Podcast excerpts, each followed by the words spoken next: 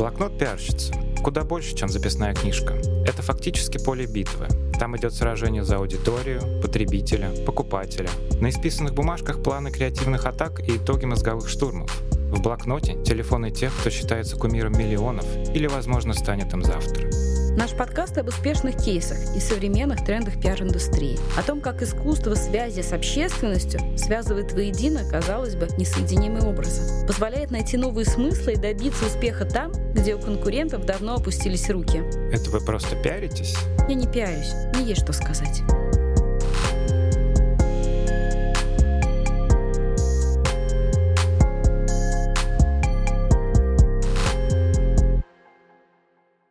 Здравствуйте! Это подкаст «Блокнот пиарщицы». Меня зовут Ольга Павликова. Я сооснователь коммуникационного агентства «Трендфокс». И сегодня со мной в студии моя коллега, мой партнер по бизнесу Анастасия Большова. Всем привет! Сегодня у нас первый выпуск. Мы долго шли к своему подкасту. Для меня это своего рода попытка поговорить о том, чем живет отрасль, о том, чем живет наша сфера, какие современные механизмы, инструменты возникают. Я рассчитываю, что проект будет интересен и моим коллегам, профессионалам, и журналистам, и вообще всем, кто интересуется изнанкой рекламы и коммуникации. И поэтому мы не будем залезать в дебри пиар-коммуникации, ну хотя бы сегодня, а будем говорить доступно и интересно. Итак, Первый выпуск посвящен не звездам и инфлюенсерам, как вы, наверное, ожидали, а птицам и животным, пиар-компаниях. И называется он «Совсем озверели».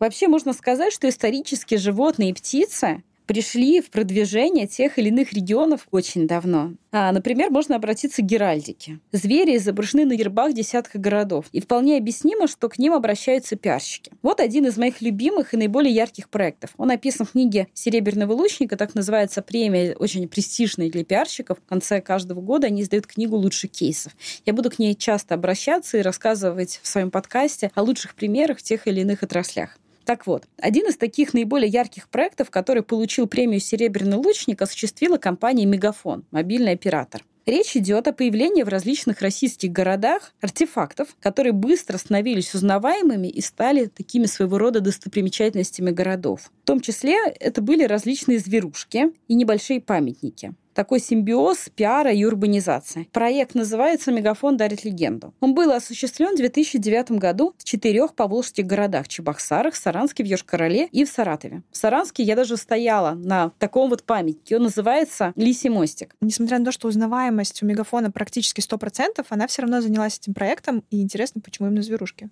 Но мне кажется, именно для компании Мегафон было важно подчеркнуть, что это не просто оператор связи, а один из таких важных игроков, обеспечивающий вообще инфраструктуру города, что это не просто про интернет или про звонки. Это ну, такой вот важный элемент городской инфраструктуры, городской жизни наравне, не знаю, там, да, с больницами, с такси и другими сервисами, да, то, без чего город уже невозможен. Также вот и связь. Поэтому они решили создавать и дополнять город своими архитектурными объектами. Ведь население вот этих четырех городов, о которых я говорила, да, то есть Саранский, Шкарла, Чебоксары, Саратов, это 2 миллиона человек. И было важно для компании подчеркнуть, что они там не просто лидер, да, не просто надежный партнер, партнер, да, но они вот такой вот очень серьезный, очень влиятельный игрок в этом регионе, да, который в том числе и создает новый облик городов, в котором удобно, в котором красиво, э, и создает свои вот эти архитектурные объекты. Так вот, например, в Саранске, э, я была там в прошлом году, появился такой вот лисий мостик. Он находится рядом с музеем Эрзи. Я на нем фотографировалась вместе с ребенком, и на нем фотографируются теперь и молодожены, и очень много вообще людей, в том числе фотографировались болельщики. В Саранске проходил чемпионат мира по футболу. Вот этот вот лисий мостик э, с маленькой лисой на нем э, стал вот таким вот новой достопримечательностью города. Ради него приходят, он на открытках и так далее.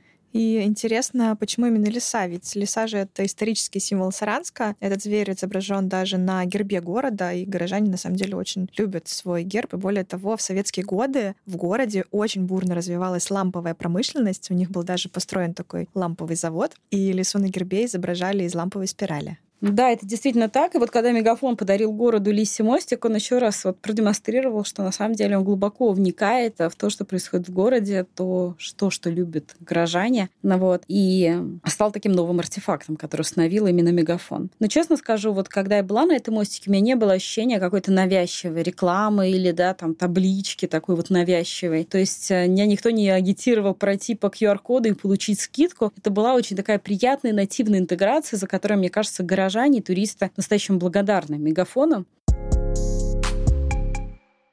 А ты знаешь, Настя, вот есть еще такой артефакт. Мегафон установил, например, Юж-Короле. И тоже вписал туда зверушку. Это скамейка. Называется она «Скамья любви и верности». И там такой один из главных элементов, например, лебедь. Ты, например, знал, что лебедь — это тоже символ любви и верности? Знала.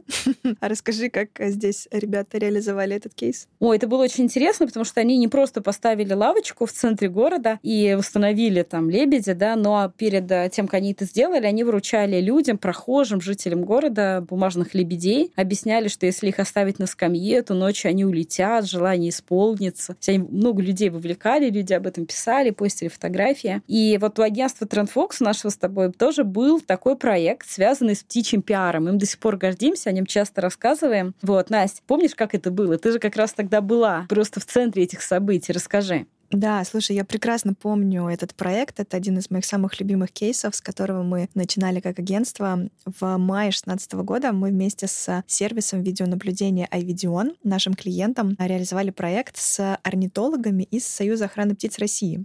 Тогда мы впервые установили миниатюрнейшую маленькую камеру видеонаблюдения в гнезде у ястреба тетеревятника в Нижнем Новгороде на высоте целых 15 метров. И тогда благодаря Айвидиону миллионы людей смогли наблюдать за жизнью пернатых хищников, которая обычно, ну, на самом деле, скрыта от жителей города и вообще скрыта ото всех, потому что, ну, на 15 метров вряд ли кто-то может подняться. Настя, а помнишь, как все начиналось, когда нам позвонила маркетолог компании Авидион и рассказала о том, что они установили камеру и хотят сделать из этого пиар-повод? Мы были очень удивлены и даже не знали, как этой задаче подступиться. Помнишь, как мы тогда звонили в Союз птиц и спрашивали, да, что же вообще, какие есть проблемы у птиц, какие есть у ястребов проблемы проблемы в России. И я помню, что у них казалось очень много проблем, что они гибнут, а они лапками, помнишь, становятся на линии электропередач. Да, я помню, мы действительно хотели сделать классный креативный кейс, потому что клиент дал нам задачу организовать там пресс-конференцию в лесу, добиться максимального охвата в СМИ, используя всего лишь одну камеру в гнезде ястреба на высоте 15 метров. Но мы пошли глубже и начали исследовать вообще, как исследовать тему бёрдвотчинга, да, потому что если в США эта сфера, эта тема очень сильно развита, там действительно люди понимают важность э, сохранения популяции птиц, понимают те проблемы, с которыми они сталкиваются, и действительно решают их на уровне государства. И занимаются таким вот экологическим образованием друг друга, то у нас эта тема совершенно не развита. И мы тогда действительно не просто организовали трансляцию на сайте, но и выяснили, что а, птицы гибнут на линиях электропередач, потому что там не хватает заглушек. И мы а, помимо пресс-конференции еще также через Boomstarter, проект, который собирает деньги с помощью крауд а, формата, мы собирали деньги на эти заглушки. И, конечно, мы тогда открыли трансляцию на сайте, где можно было посмотреть за тем, как вылупляются эти маленькие птенцы из гнезда. Мы собрали журналистов на пресс-конференцию из федеральных и региональных СМИ, и они стали самыми такими первыми свидетелями этого уникального эксперимента. Партнером нашим тогда стало Министерство экологии и природных ресурсов Нижегородской области, которые откликнулись. Они были абсолютно неравнодушны к этому проекту и были очень искренне действительно рады и удивлены, что коммерческая компания решила за этот проект взяться, не просто попиариться на нем, а действительно помочь птицам. Мне кажется, тогда я помню цифру, что уже в первый день трансляции, после того, как вышли сюжеты на всех федеральных каналах о том, что было в России запущено новое явление, прям birdwatching, 500 тысяч человек зашло на сайт компании Видеон и смотрели, наблюдали, как птица ночью садится в гнездо, вылетает из гнезда, сидит в гнезде. Но, казалось бы, да, ничего не происходит, но и эта ссылка, она также вела на сбор денег, мы объясняли проблемы, с которыми столкнулись. И мне кажется, вот в пиаре вообще на самом деле очень важно соблюдать интересы нескольких сторон. Первое — это интерес, естественно, на клиента, который благодаря этому получил новые заходы на сайт и узнал о других продуктах компании, их проектах, товарах и так далее. Но очень важно и с помощью вот этих пиар-кейсов давать обществу какую-то дополнительную ценность. И вот как ни странно, да, вот история с а, птицами или история с лисами или с лебедями, она была, работала вин-вин. И общество, и клиент, заказчик, там, мегафон, компания, коммерческая компания получала выгоды. И мне кажется, вот всегда, когда мы реализуем пиар-компанию, очень важно думать о том, что получит не только клиент, что получит от этого общество, что получат от этого конкретные люди или даже конкретные птицы.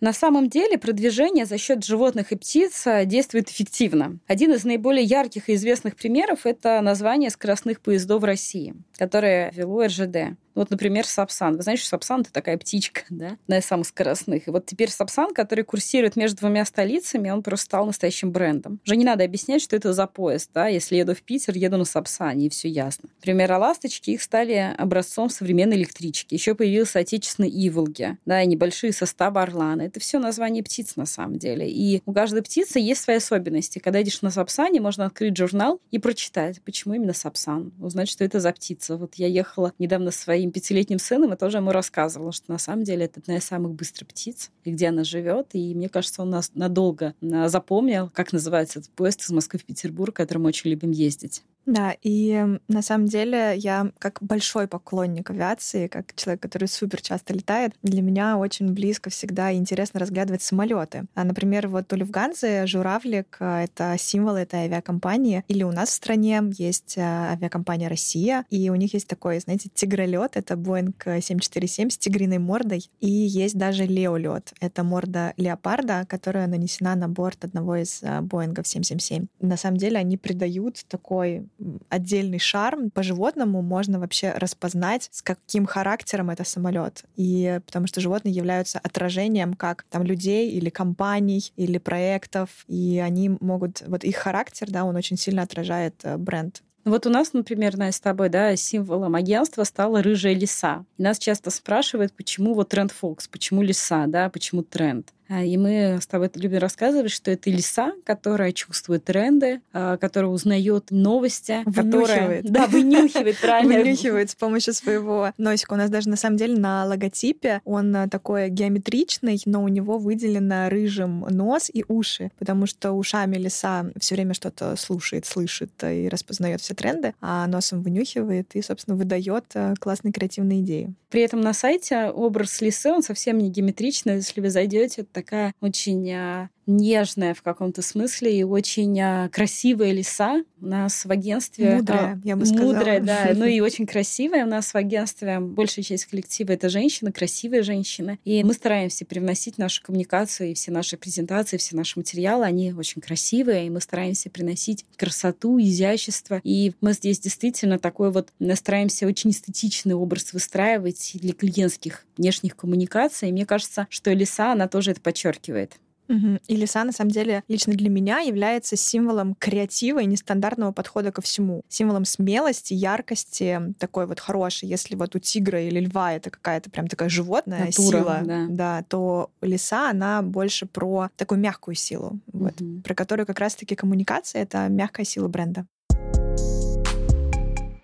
Но зверье используется не только в таких глобальных проектах, как РЖД или Мегафон. Ну, чтобы вы не подумали, что позволить себе использовать животных в пиар-компании могут только очень крупные игроки. На самом деле это не так. Вот приведу пример тоже из книг «Серебряного лучника». Это компания EN Plus Group. Речь идет о создании книг о редких животных. Проект стал дипломантом а, в номинации «Лучший проект в области КСО и благотворительности». А в чем проблема-то была? Ну, казалось бы, да, вот и права. С одной стороны, книг о животных миллион, да, вот зайди в любой магазин, и их, правда, куча. Но до недавнего времени не было ни одного издания, которое бы нормальным языком рассказывало об исчезающих видах и которое нуждается в сохранении и защите. И вот компания EN Plus в рамках проекта решили выпустить такую книгу. На это у них ушло почти 8 месяцев. Казалось бы, очень долго, но для того, чтобы получилась а, хорошая, актуальная книга с красочной графикой, иллюстрацией, на которой бы интересовались не только иностранцы, да, но и студенты, и родители, и школьники. Наверное, пришлось приложить много усилий, потому что, с одной стороны, это экологическое воспитание, с другой — отличная литература. И там я, например, для себя, почитав и полистав эту книгу, нашла много прикольных фактов, которых не знала. Вот ты, Настя, например, знала, что медведь, он не только спит или лежит, как он обычно делает это в московском зоопарке, но еще бегает, э, быстро плавает и развивает скорость до 60 км в час.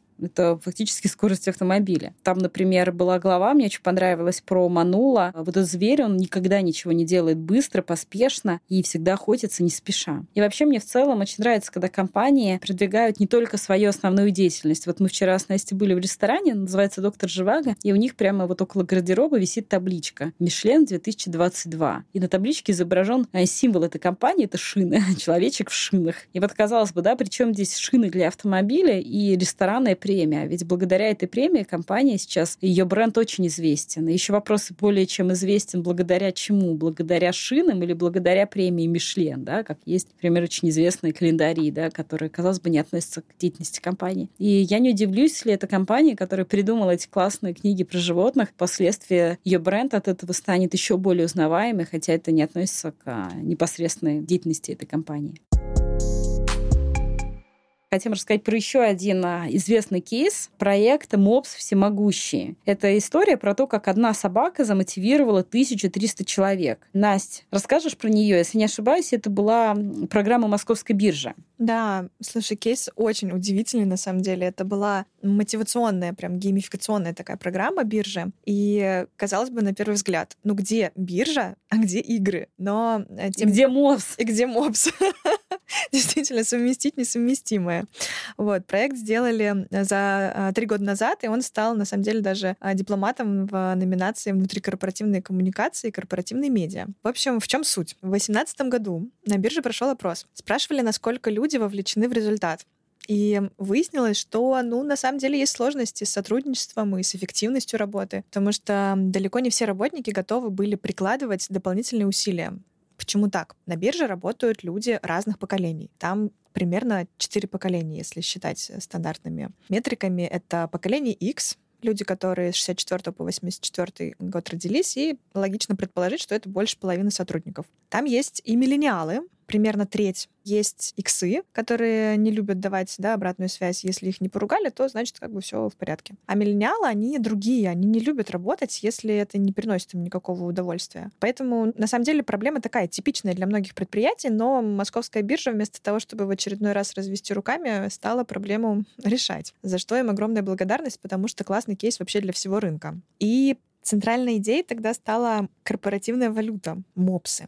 Почему мопсы? Потому что motion — движение, и option — возможность. Тогда смешной мопс появился во всех промо-материалах компании, и это был такой, знаете, легкий тон коммуникации, мультяшной иллюстрации. И интересно, что движение назвали всеобщая мопсилизация. Сейчас, конечно, холодок по спине от таких аллюзий, тогда никто не думал про мобилизацию. И Тогда проект запустили, заказали мерч, выпустили серию плюшевых мопсов даже, и ростовая фигура мопса ходила по офисам. Устроили фотоконкурс со всей командой, и проект зашел и показал свои большие результаты.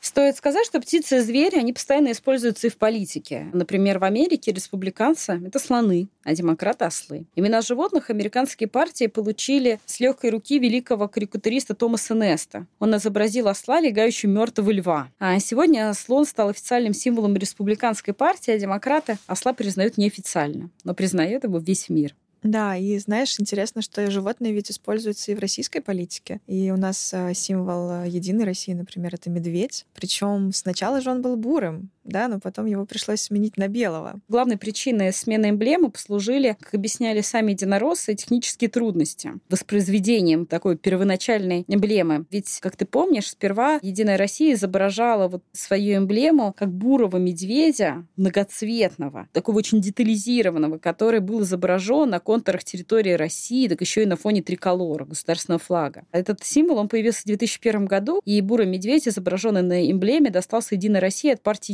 единства. Но спустя пять лет единороссы решили сменить имидж в сторону его упрощения, модернизации, просто потому что такую вот многоцветную эмблему очень было тяжело копировать и воспроизводить в регионах. Наверное, ты знаешь, что президент в России Владимир Путин тоже давно позиционируется, например, как защитник леопардов. Можно вспомнить, что он летал еще со стерхами. Ну и вообще экологическая тема у Путина прослеживается постоянно. Звериный пиар, он используется в международной политике. Например, панда, которую недавно подарили московскому зоопарку, она считается символом Китая. Поэтому панда, вот такой вот знак уважения и дружбы, она присутствует во многих зоопарках мира. И именно, как правило, преподносится китайской стороной.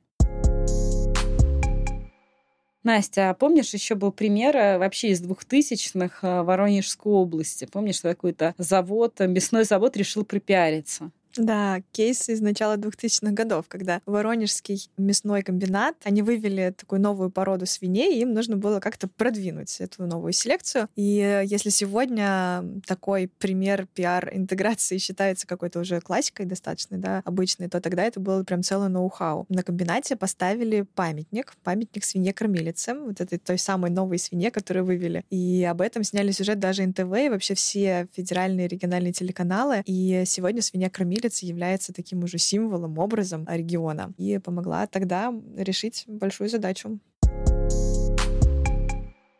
Итак, подведем итоги. Животные и птицы могут быть вполне органичной частью продвижения любой компании, как в политике, так и в бизнесе. Это всегда позитивный запоминающийся образ. Более того, подобный бренд может не просто использоваться для внешней коммуникации, но, например, для внутренней. Вспомним тех же мопсов. С помощью зверского пиара можно уместно интегрироваться в любую городскую среду. Например, как это было в Саранске с лисой Лиси Мустик. Звери и птицы беспроигрышно работают и в политике. Причем на протяжении, как мы узнали, десятков лет. С их помощью вы всегда получите внимание телеканалов и блогеров. С вами был подкаст «Блокнот пиарщицы» Ольга Павликова и Анастасия Большова.